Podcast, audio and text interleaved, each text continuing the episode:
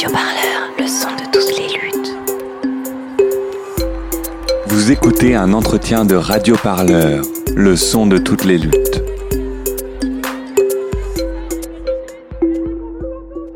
Sophie Béraud, bonjour. Bonjour.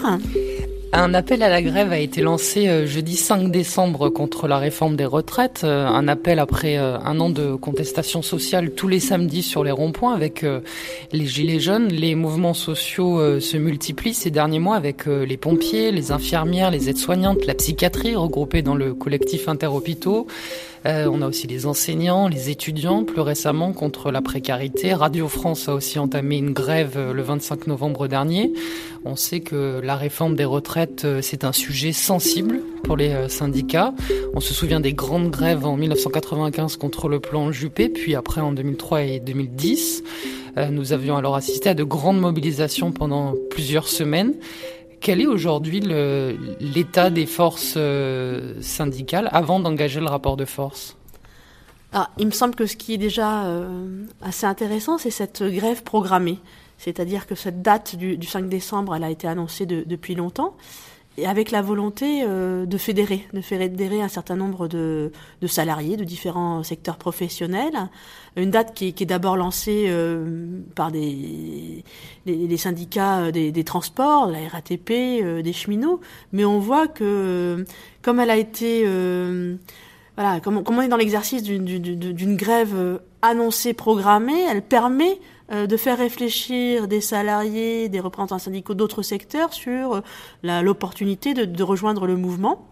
D'autant plus qu'au fur et à mesure aussi se sont précisées les intentions du gouvernement euh, par rapport à la, réforme des retraites. Donc je trouve qu'on est sur une, forme d'action assez originale. Bien sûr, dans les autres mouvements euh, euh, les mouvements précédents euh, de 2010, vous citiez contre la réforme des, des, retraites déjà, 2016 euh, contre la loi travail. On a des journées d'action comme ça programmées, mais peut-être des journées d'action qui on, en programme une autre une fois qu'on on a rassemblé une grande manifestation. voilà, on est content du nombre de, manifestants, on appelle une autre journée. Là, c'est différent, c'est-à-dire que on, il va y avoir une grande confrontation avec le gouvernement. On l'annonce. Hein, et cette confrontation permet de s'organiser, hein, permet de s'organiser, de, de qu'il y ait des débats, des discussions. Euh, et euh, d'une réflexion aussi menée dans chacun des secteurs. Donc on voit peu à peu se, se profiler une, voilà une, certaine convergence de, lutte. C'est vrai qu'il y a euh, des mobilisations euh, qui sont menées dans différents secteurs, à commencer par, l'hôpital, hein,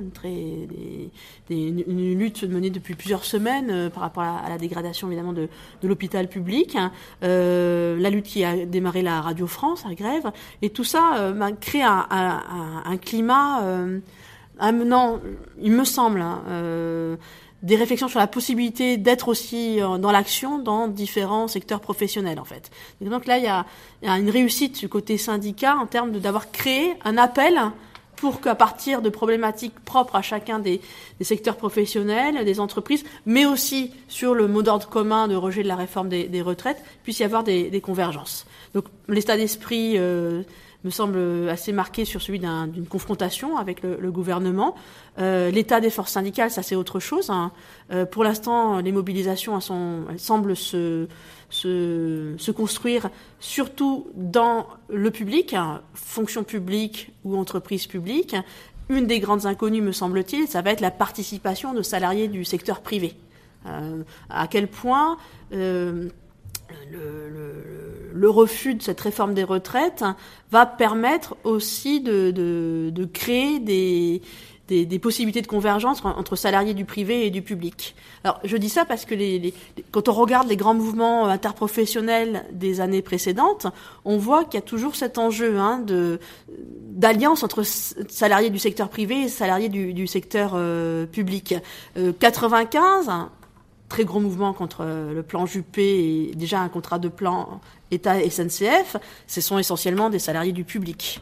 Euh, à tel point qu'on avait parlé de grève par procuration euh, des salariés du, du privé à, à l'époque. Mais au cours des années 2000, euh, il y a des mouvements où il y avait une forte présence du privé. 2006 contre le CPE, 2016 contre la loi travail. Et là, une moindre implication du public. Contre la loi travail, par exemple, les salariés des fonctions publiques et les agents des fonctions publiques, c'était plus compliqué, en fait. Donc là, je pense qu'une une des énigmes et sans doute ce que regardent les, les, les responsables syndicaux, ça va être euh, ben, quelle part aussi prise dans l'action de, salariés du privé. Ces euh, derniers jours, des grèves ont débuté, donc on, l'a dit à Radio France, il y a eu à, Casino aussi, les agriculteurs ont, défilé euh, à Paris. Euh, quel signe donnent ces, mobilisations quelques jours avant vraiment cette date du 5 décembre qui canalise, qui est censée canaliser la lutte? Parfois, lorsqu'il y a des mobilisations comme ça sectorielles à des dates euh, différentes, on, on, fait plutôt le constat d'une difficulté à articuler les luttes, à les faire converger, euh, et euh, ça montre plutôt euh, ben, des, problèmes de coordination au niveau des organisations syndicales. Il me semble que c'est pas le cas là, c'est-à-dire que les luttes qui ont pu avoir lieu, les mobilisations, montrent plutôt euh, comment la conflictualité, enfin comment le, la conflictualité est en train de monter en fait. Hein. par exemple, la, grève qui avait été menée en septembre déjà au niveau des, agents de la RATP, qui a été extrêmement forte. Hein, bah, elle a sans doute donné confiance. A donné confiance, c'était possible de bloquer à ce point euh, les transports euh, parisiens. Euh, donc c'est un point d'appui pour le 5 décembre. Donc moi j'interpréterais plutôt les mouvements qui se déroulent actuellement comme autant de points d'appui qui contribuent à ce qu'il y ait une montée en puissance par rapport au 5 décembre, plutôt qu'une fragmentation ou un morcellement des luttes. Mais bon, c'est une façon de voir. Peut-être que le 5 décembre me donnera tort, mais j'ai l'impression qu'il y a plutôt, voilà, on sent qu'il y a dans plusieurs secteurs un ras-le-bol par rapport aux politiques qui sont menées, de destruction des, emplois, des façons de travailler, euh, du refus de, créer de véritables négociations, et que voilà, un, cette, ce mécontentement monte de façon très forte. Hein. Est-ce que dans la stratégie des, syndicats, en choisissant le, le 5 décembre, c'est qui tout double? S'il y a une grosse mobilisation, les syndicats vont, vont être appuyés, ce sera une victoire, mais s'il y a peu de monde, finalement, euh, ça va être difficile de mobiliser après.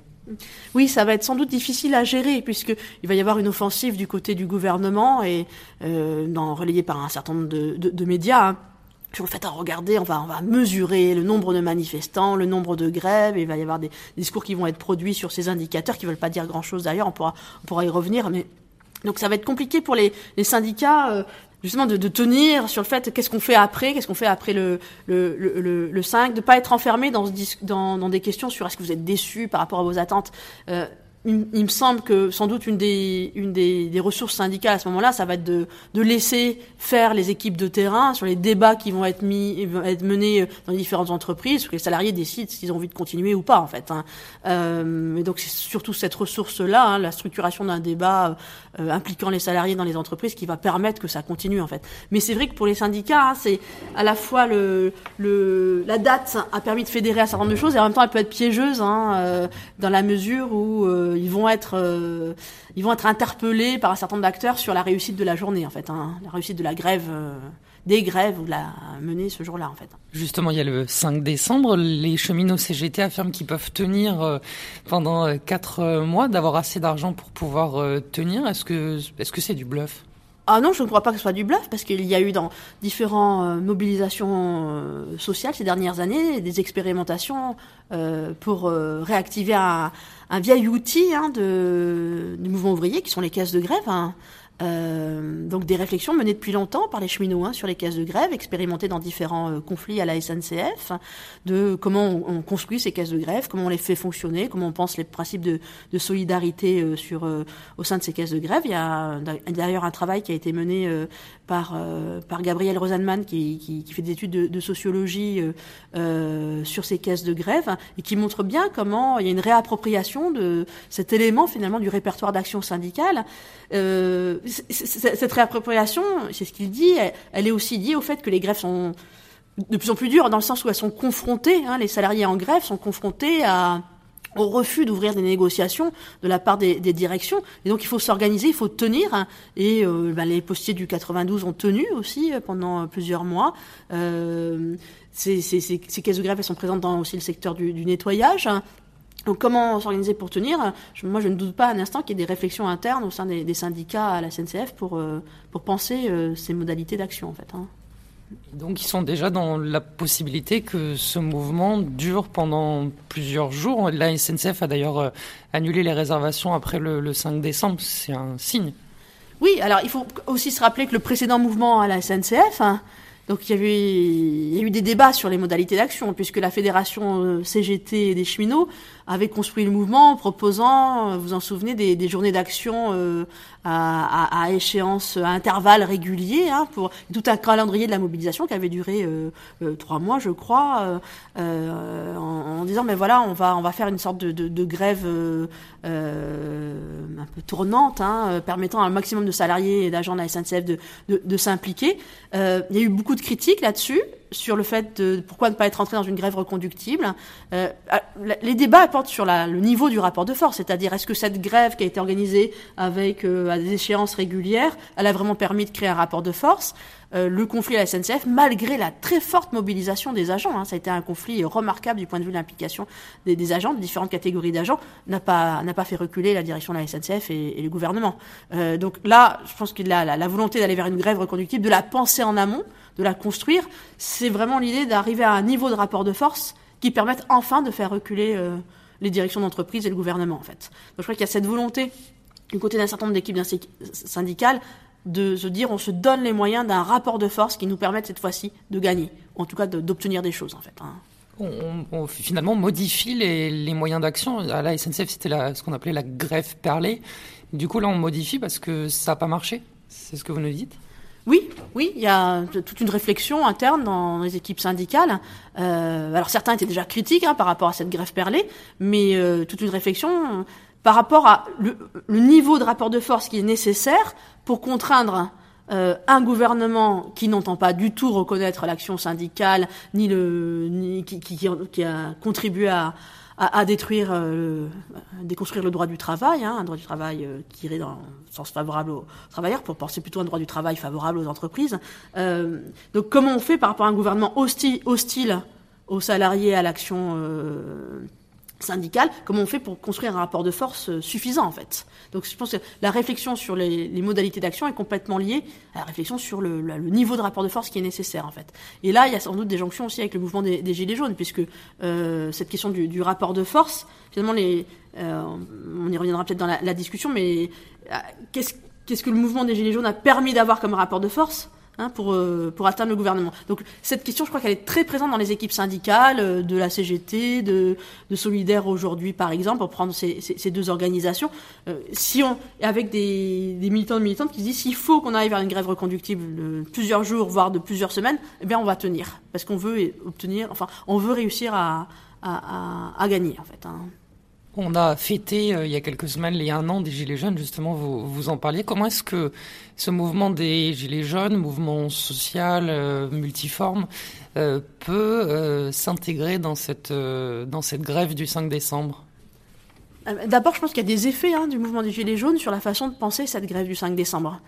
Des effets, je pense que ça a des effets, je veux dire, par là, il y a des éléments liés à l'analyse de ce qu'ont fait les différents euh, groupes de gilets jaunes qui traversent le mouvement syndical et euh, qui, qui pèsent sur la façon dont les militants et militantes euh, réfléchissent aux, modalités d'action, à, la, au périmètre de la grève euh, aujourd'hui. Qu'est-ce que je veux dire par là? Le, À l'automne dernier, le mouvement des Gilets jaunes, euh, il ne s'est pas embarrassé des, des, des, formes un petit peu encadrées de l'action collective. Hein. Ils, ils vont manifester sur les Sans avoir déposé de, parcours au préalable.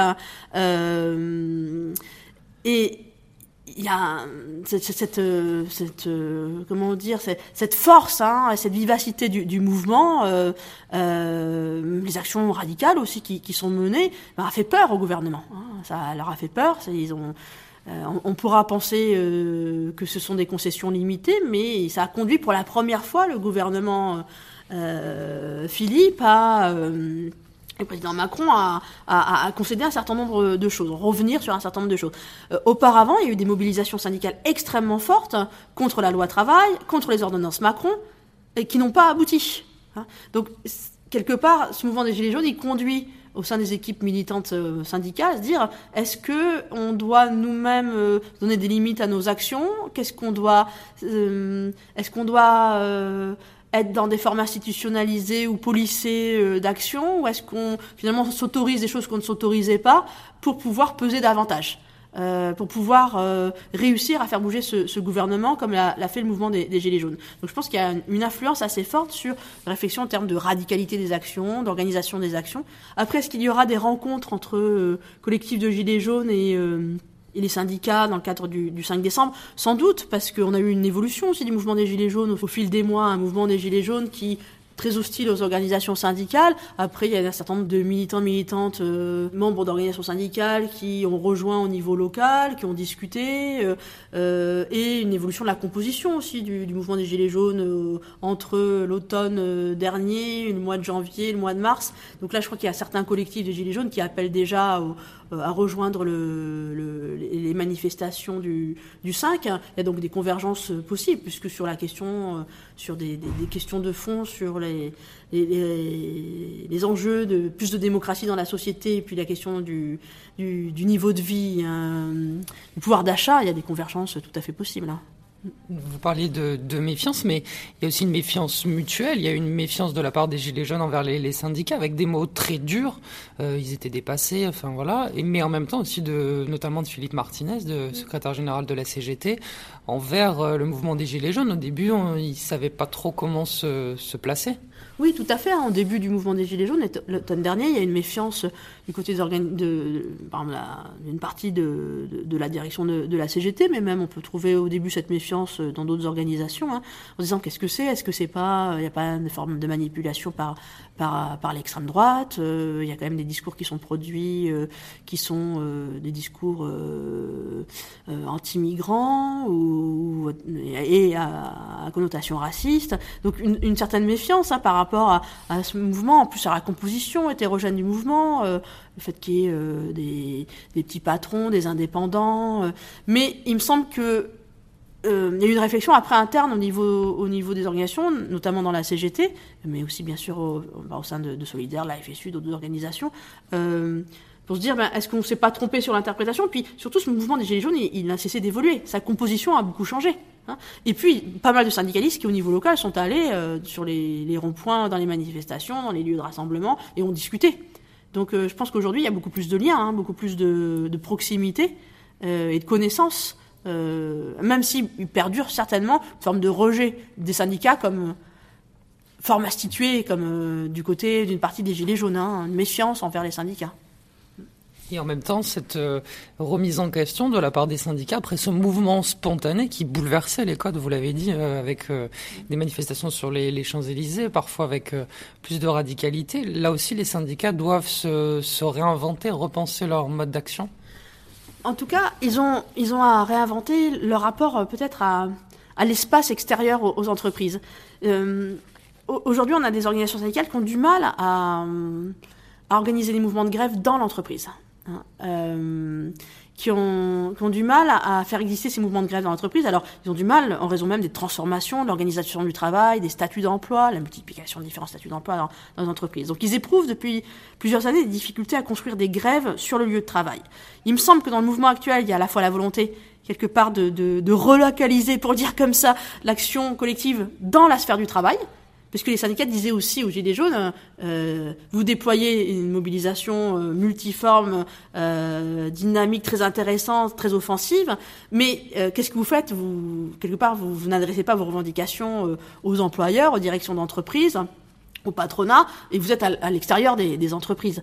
Donc je crois qu'il y a la volonté dans le monde syndical là de, de montrer qu'on peut faire des choses dans la sphère du travail, et en même temps, il y a une interrogation sur ce qu'on peut faire à l'extérieur. Comment on occupe l'espace à l'extérieur? Est-ce que les manifestations, ça suffit?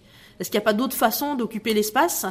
Est-ce qu'il euh, n'y a pas aussi les enjeux de, blocage euh, Mais c'est déjà pratiqué, hein, dans un certain nombre, ça a déjà été le cas euh, d'opérations de ce type, euh, dans le cadre du mouvement contre la loi travail, par exemple, de blocage de ronds-points, de blocage d'entrepôts, euh, de zones portuaires. Donc il y a aussi il me semble qu'il y, y, a deux choses. Hein. Il y a une dynamique, une réflexion sur comment on réinvestit euh, la sphère du travail comme lieu de conflictualité, on organise la conflictualité euh, sur le lieu de travail, et aussi comment on se déploie à l'extérieur, comment on occupe l'espace, qu'il faut occuper les places, comme euh, le mouvement Nuit debout en, en 2016, euh, qu'il faut occuper des couper des lieux un peu névralgiques de l'économie.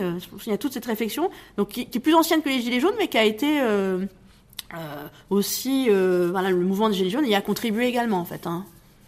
Et, cette conflictualité au travail aussi, elle, est modifiée parce que le, les formes de travail changent, l'auto-entrepreneuriat, euh, voilà, on se retrouve pas forcément à l'usine comme dans les années 60. Il faut aussi se réinventer euh, dans cette euh, dans cette conflictualité, pardon, au travail. Ah, il me semble que c'est aussi là que le mouvement des Gilets jaunes a, interpellé les syndicats, c'est-à-dire que le, caractère hétérogène du mouvement des Gilets jaunes, il y avait aussi des, travailleurs indépendants, mais qui sont des faux indépendants, euh, des, salariés qui ont été obligés de se mettre sous le statut d'auto-entrepreneur pour continuer le même type d'activité, mais euh, en étant avec un contrat avec l'entreprise pour laquelle auparavant ils, travaillaient.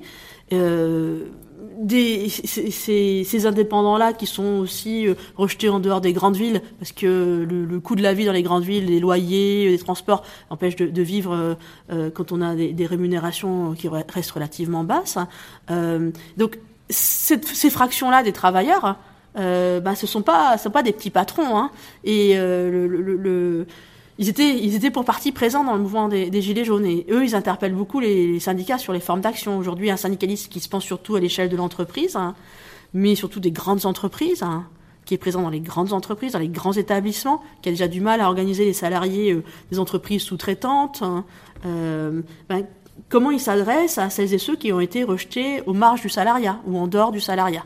Donc ça, ça pose aussi une question de, effectivement, de, déploiement hors des entreprises et euh, comment on s'adresse à ces, travailleurs-là, comment on les atteint, qu'est-ce qu'on leur propose comme forme d'action. Donc euh, ça, ça, je pense que c'est aussi très présent aujourd'hui, en fait. Hein. Puis il y a aussi des, professions en fait finalement qui euh, peuvent plus toucher les usagers que d'autres. Je pense notamment là aux, infirmiers, aux infirmières. Nicolas Sarkozy disait euh, en France quand on fait la grève maintenant, on s'en rend même plus compte, mais dans certains secteurs, si on s'en rend compte. Quand les cheminots font la grève, ça bloque le pays. Les, raffineries, ça peut aussi être des, des, points importants de, blocage. Est-ce qu'il faut aussi repenser les, les endroits qui qu'il faut bloquer, les endroits où, doit se jouer la, la conflictualité?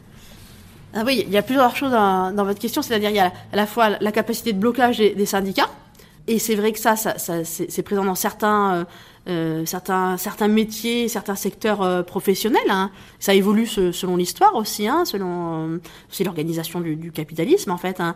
Donc il y a, y a, des professions où il y a cette capacité de bloquer, de se rendre très très visible, quand d'autres professions n'ont pas cette capacité de bloquer, notamment toutes les professions qui sont dans la construction de, de, de, de qui, qui, de services euh, pour autrui, hein, qui prennent en charge euh, autrui dans, dans, dans, dans, dans les hôpitaux. Euh, quelque part, des fois la grève ne se voit pas, puisque les, les, les, agents des hospitaliers qui sont en grève, ils portent des brassards, ils sont soit réquisitionnés, soit ils continuent des fois à faire leur travail parce qu'ils ne veulent pas euh, abandonner entre guillemets leurs leur, leur, leur, leur patients. Mais en même temps, quand la grève, quand la capacité de blocage n'existe pas, ce qui va être très important, c'est le discours qui est produit. Aujourd'hui, je dirais que la grève dans les hôpitaux, elle est loin d'être invisible, elle est très visible.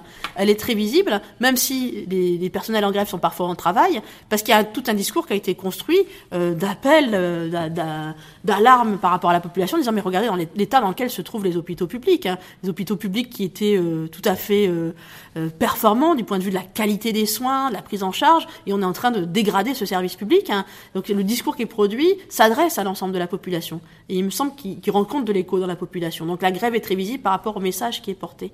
À l'inverse, dans des professions, des métiers où il y a la capacité de bloquer, le risque, ça va être de, de se trouver enfermé. Euh, dans, ben, vous avez une capacité de bloquer parce que vous avez un certain nombre, euh, euh entre guillemets, d'avantages, euh, vous occupez des positions euh, qui vous permettent de faire ça, et donc vous, vous êtes dans un, une posture qui peut être, qui va être présentée hein, par certains détracteurs comme égoïste par rapport à, à d'autres secteurs du salariat. Donc il y a un revers dans la capacité de bloquer, c'est-à-dire d'être aussi en capacité de porter un discours qui montre euh, qu'on prend en charge l'intérêt de la population, hein, l'intérêt plus large des, salariés. Mais il me semble qu'il y a toute cette réflexion aussi dans les organisations syndicales. Et là, sur un, un enjeu comme celui des retraites, euh, cette question d'intérêt général est bien présente en fait. Hein. Avec le mouvement des Gilets jaunes, on a dit que le président de la République s'était euh, enfin rendu compte de l'importance des maires et de, l'échelon euh, local, intermédiaire euh, indispensable entre le haut, l'exécutif et euh, les citoyens. Est-ce que Emmanuel Macron, avec cette grève, peut là aussi s'appuyer finalement sur ces syndicats pour sortir de ce qu'on certains appellent la, la, crise des gilets jaunes, de repenser et remettre au centre ces syndicats qui peuvent canaliser ou catalyser la colère? Je ne sais pas si ça sera la stratégie du gouvernement parce qu'il n'a pas essayé de mettre ça en, œuvre euh, l'année dernière, hein, malgré les appels du pied de la, CFDT pour apparaître comme, comme un interlocuteur, euh, essayer de, de, dire qu'il fallait l'importance du dialogue social, des corps institués pour nourrir ce dialogue social. Le, gouvernement n'a pas ouvert cette porte-là. Il me semble qu'il y a depuis le début euh, du, du, quinquennat, au contraire, un refus, un refus du, de reconnaissance de du rôle joué par les organisations syndicales hein, pour organiser euh, les, les, travailleurs et porter un certain nombre de, de, de, revendications. Euh, la, la, façon dont le gouvernement a procédé, les ordonnances, euh, c'est le refus aussi euh, de donner le temps à ce qu'il y ait un, un, un débat. Euh, donc même les syndicats qui sont sur des postures comme ça de défense, qui se présentent comme des, corps intermédiaires, essayant de, faire la synthèse entre des intérêts euh, particuliers puis l'intérêt général, comme la CFDT, ne trouve pas d'espace aujourd'hui. Hein, et il me semble que la, stratégie de la CFDT, du coup, est un peu mise à mal. À la fois des fédérations qui sont dans, dans, les luttes, et puis son discours de, syndicat responsable a, du mal à, à prendre, puisqu'il n'y a pas d'ouverture du, du, tout du, du gouvernement. Alors, peut-être des oscillations là sur le sur le contenu de la réforme des retraites pourrait donner à, à croire qu'il y a un peu d'ouverture, mais en même temps, ça, pour l'instant, c'est pas le cas. Alors, est-ce que ce sera la carte que va jouer le gouvernement euh, Il me semble qu'elle est un peu tardive, en fait, hein, euh, comme, comme, carte. Hein. Il y a un autre mouvement qui a, qui a grandi euh, l'année dernière, c'est les, les, marches pour le climat, pas qu'en France d'ailleurs. Ces marches pour le climat, est-ce qu'elles peuvent là aussi s'intégrer dans cette grande grève du 5 décembre? Alors, euh, vous avez complètement raison hein, de, pointer cette, euh, cette autre grande mobilisation et son, son, dynamisme. Moi, ça me semble plus compliqué. Je pense qu'il y a moins de points de convergence qu'il y en a du côté des, Gilets jaunes. Du côté des Gilets jaunes, il y a eu des, rencontres vraiment euh, euh très concrètes quoi, sur les, dans, sur les ronds-points, dans les, dans les assemblées générales, euh, et une réflexion. C'est une partie des, des, des personnes impliquées des, à la fois dans le monde syndical et, et, chez les Gilets jaunes. Euh, du côté des, des, marches euh, sur la question du, du climat, euh, il me semble qu'il y a, on est sur peut-être des, des, approches beaucoup plus éloignées du, du monde syndical. Alors, pardon, hein, je ne veux pas du tout dire que le monde syndical ne prend pas en compte des, enjeux sur l'environnement. Au contraire, hein, les thématiques qui sont portées sur, sur les, toutes les mobilisations sur le climat, euh, peu à peu rentrent dans les syndicats et font réfléchir. Mais je pense qu'en termes de tradition d'organisation de lutte, hein, et aussi les populations qui sont mobilisées, celles et ceux qui participent, on est quand même très éloignés en fait. Et on va trouver des côté des manifestants euh, sur les marches sur, sur, le climat, plutôt des peut-être des personnes qui ont qui sont pas du tout impliquées dans les syndicats ou qui voient les syndicats comme des réalités très éloignées d'elles. J'ai l'impression qu'il y a plus de plus d'écart. Mais peut-être que peut-être que nuance hein, par rapport à ce que je viens de dire, le fait qu'il y ait une mobilisation étudiante en ce moment, euh, les convergences peut-être euh, que cette mobilisation étudiante peut faire venir euh, par rapport à composante de la jeunesse peut peut-être créer hein, des, des, points de rencontre hein, entre des jeunes qui ont participé à ces mobilisations sur le climat et puis là le, les mobilisations euh, contre la, réforme des retraites. Peut-être que ça peut venir de là, de l'implication de euh, certains, certaines parties de la jeunesse dans, la mobilisation. Mais sinon, il me semble que c'est quand même des, disons que pour des pôles un peu éloignés de la contestation en fait. Hein. Mais peut-être que voilà, c'est une réflexion, peut-être que je me trompe là-dessus, mais c'est comme ça que je le, le vois pour l'instant en fait. Hein. Il y a aussi euh, une bataille de l'opinion à chaque euh, mouvement social. Il y a Bruno Retailleau, sénateur Les Républicains, qui souhaite créer un droit de transport public garanti avec euh, un tiers du trafic euh, assuré aux heures de pointe. Il a, proposé, il a déposé une proposition de loi en ce sens. Là aussi sur l'utilisation des médias de plus en plus, on en parlait tout à l'heure de faire qui tout double. Est-ce que est-ce que les médias ont aussi un réel pouvoir dans ces mobilisations maintenant? Ah oui, bien sûr, les, médias ont, un réel pouvoir hein, un, pour faire entendre différentes interprétations du mouvement, c'est-à-dire aussi euh, donner la parole à celles et ceux qui seront impliqués, hein, plutôt que de reprendre ben, des discours comme celui que, dont vous venez de parler, c'est-à-dire par exemple cette, cette, cette, c'est une vieille rengaine hein, euh, de la droite, hein, de euh, ce droit de circulation euh, des, des, des, usagers et même parfois des, des, collectifs qui sont créés dans les, pendant les grands mouvements de grève pour organiser les, les, les, les, usagers au nom de la liberté de, circulation. C'est une vieille rengaine qui avait d'ailleurs nourri le, une des premières lois adopté sous le quinquennat Nicolas Sarkozy en août 2007, euh, qui était euh, la loi de continuité euh, du, du, du, service dans, dans, dans les transports terrestres, qui encadre très fortement le droit de grève aujourd'hui à la SNCF en particulier, hein, obligeant par exemple les agents à se déclarer deux jours avant euh, à, à, titre individuel comme gréviste, et qui aujourd'hui permet à la direction de la SNCF de largement prévoir quel va être le trafic et d'organiser les, les usagers. Donc c'est, euh, on voit là toute la toute la manipulation. Aujourd'hui, il y a des, dispositifs qui ont été des atteintes au droit de grève, hein, mais qui euh, euh, effectivement font qu'il y a une continuité minimale dans le transport euh, ferroviaire en particulier, mais aussi euh, dans, dans l'ensemble des, des, transports terrestres. Et euh, ce, ce, on voit bien qu'il y a un discours encore de la droite qui fait comme si ça n'existait pas. En fait, comme s'il n'y avait rien qui avait été mis en place, alors que c'est son propre camp qui l'a qui l'a mis en place et qui continue. Voilà, c'est l'idée aussi d'exacerber les les une partie de la population contre l'autre en fait. C'est-à-dire vous euh, qui êtes salarié du privé qui allez euh, qui vous rendez à votre travail ben on, voilà on va vous empêcher de vous rendre à votre travail. Donc c'est il joue hein, sur les divisions sur l'opposition euh, sur les sur des fractures un peu hypothétiques dans la société française. Parce que par exemple en 95 alors qu'il y avait une paralysie complète des, des transports et des trains le, le, le, les, sondages opinion mesuraient un, un soutien à, à la mobilisation en cours et l'année dernière encore, si je ne me trompe pas, les, sondages ont été très favorables au mouvement des, Gilets jaunes. Donc malgré ces discours qui sont, qui sont produits, on voit qu'il y a quand même euh, euh une réflexion euh, qui, traverse la, société sur la légitimité de ces, mouvements en fait. Hein. Est-ce que c'est pour flatter l'électorat de droite, ce genre de discours? Oui, certainement. Euh, c'est aussi. Euh, moi, je pense qu'il va y avoir de multiples offensives hein, pour discréditer, disqualifier le, mouvement en cours. Et, c'est là qu'on revient à, votre question sur le rôle des médias, c'est-à-dire que le rôle des médias, peut-être que c'est déjà d'abord d'avoir une réflexion sur comment les médias sont utilisés par, dans ces luttes politiques pour dire le sens du mouvement comment les journalistes peuvent faire un pas de côté pour euh, donner les moyens de réfléchir autrement et de pas être euh, se retrouver instrumentalisés euh, dans des discours qui vont être on va avoir une montée hein, de ces discours des, luttes pour dire le sens du mouvement et pour le disqualifier. Ça c'est ça va être très fort je pense hein. et Richard Ferrand président de l'Assemblée nationale a affirmé que c'est une mobilisation pour conserver des inégalités. Il a ajouté ne soyons pas pleurnichards. Le président de la République Emmanuel Macron quant à lui a affirmé que les Français sont trop négatifs c'est quoi cette euh, stratégie du gouvernement diviser pour euh, mieux régner? Oui, complètement. Là aussi, ils vont reprendre certainement des discours qui avaient déjà été produits en 95. Hein.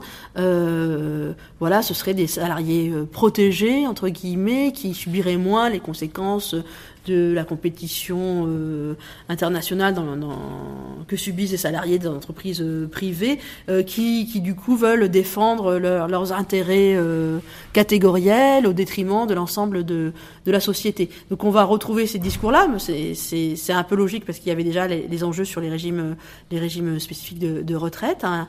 Euh, c'est une façon, oui, de vouloir diviser, de diviser les, les salariés, de vouloir leur opposer hein, isoler euh, celles et ceux qui sont engagés dans, les mouvements de grève. Donc là, on est sur euh, des, tactiques euh, aussi très classiques hein, du côté de la droite, hein, parfois reprises aussi. Plus largement, on va, voir ce qui se passe évidemment du côté de la, République en marche. Donc des tactiques de division, qui présentent des lectures très dépréciatives des mobilisations en fait.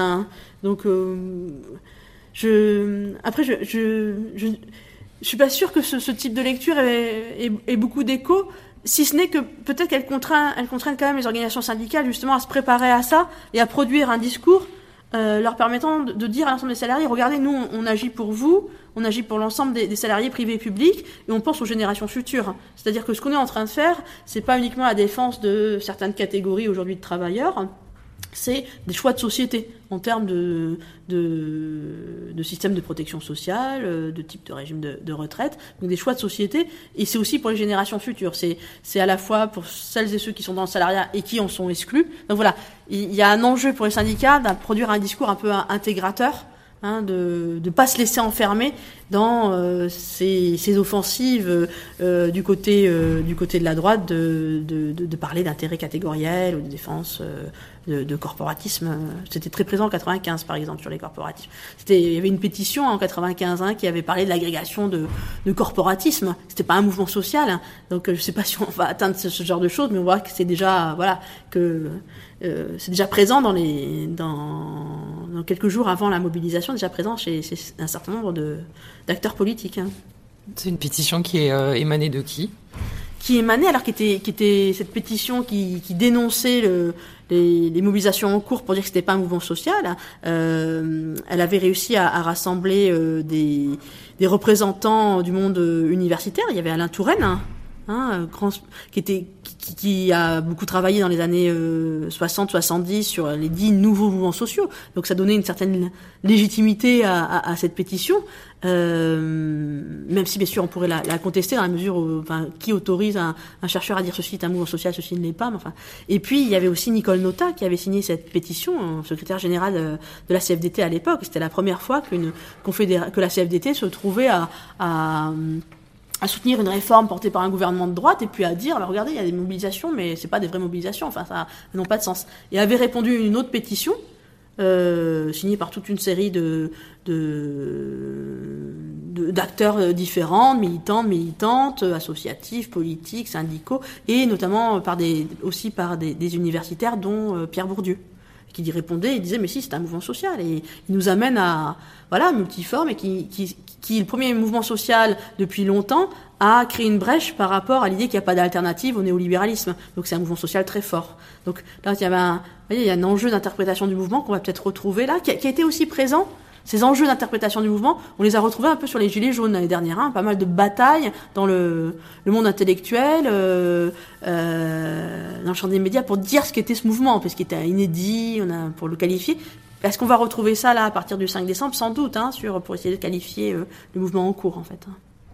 Hein. J'avais euh, une dernière question. Est-ce que ça peut être enfin, c'est une question un peu euh, utopique, mais je l'attends quand même. Euh, Est-ce que ça peut être enfin la, convergence des luttes à cette date-là? La convergence des luttes, c'est vrai que c'est une une question hein, qui est très présente dans les dans les mouvements sociaux depuis quelques années. Comment on sort finalement de, mobilisations sectorielles qui, qui, suivent leur propre rythme hein, à enfin une mobilisation qui permet à différents secteurs de, de se coordonner en fait. Alors peut-être que le degré de, de ras-le-bol par rapport au gouvernement, non seulement de ras-le-bol, mais de difficultés euh, matérielles euh, des gens, des difficultés à vivre, hein, mais aussi une expression finalement par rapport au mépris hein, qu'affiche une partie des, des, membres du gouvernement, à commencer aussi par le président de la République, un peu de mépris social. Hein, il y a une, une très forte réaction du mouvement des Gilets jaunes, c'est quand même aussi par rapport à ce mépris social. Peut-être que ça, ça peut, dans, la, le sillage du mouvement des Gilets jaunes, contribuer à ce qu'il y ait une convergence des luttes, oui. On l'a vu par rapport à différents événements, euh, différentes causes, et même très récemment, ce qui s'est passé euh, ici à, l'université Lyon 2 avec la tentative de suicide par immolation euh, d'un étudiant de, licence de, sciences politiques. Bah, c'est un événement mais extrêmement dramatique. On n'a jamais vu ça dans, dans le monde universitaire en France. Hein. C'est c'est un événement qui aurait dû interpeller de façon très très large. Bon, l'événement, il, a été couvert, il a fait un peu de bruit, mais pas beaucoup. Et euh, outre, et là, ça y a une expression de très fort mépris aussi, mépris par rapport à ce que vivent les étudiants, les étudiantes en termes de, précarité sociale. Je prends cet exemple parce qu'évidemment, il me touche aussi beaucoup, comme il touchait euh, euh, l'ensemble des, enseignants, des personnels, des étudiants ici à, à l'université Lyon 2, mais euh, ça s'ajoute voilà à ces formes de mépris hein, du cette pression euh, qui était déjà présente aussi dans le, par rapport au mouvement des gilets jaunes d'un gouvernement au service des, intérêts euh, dominants et qui l'exprime complètement en fait donc ça ça peut peut-être contribuer à une forme de convergence des luttes hein. euh, c'est vrai qu'il y a, y a un petit peu de, de y a une attente par rapport à cette convergence des luttes il faut pas aller trop vite et prendre et voilà et prendre des espoirs et céder du coup moins moins analysé mais peut-être que oui que cette accumulation de mécontentement et surtout cette ce voilà le fait d'éprouver ces formes de, mépris peut conduire à, à une convergence des luttes ouais. Ça peut être un facteur supplémentaire, ce que je disais tout mm. à l'heure, euh, mm. des Français qui sont trop négatifs ou pleurnichards même, ça peut euh, être un facteur supplémentaire.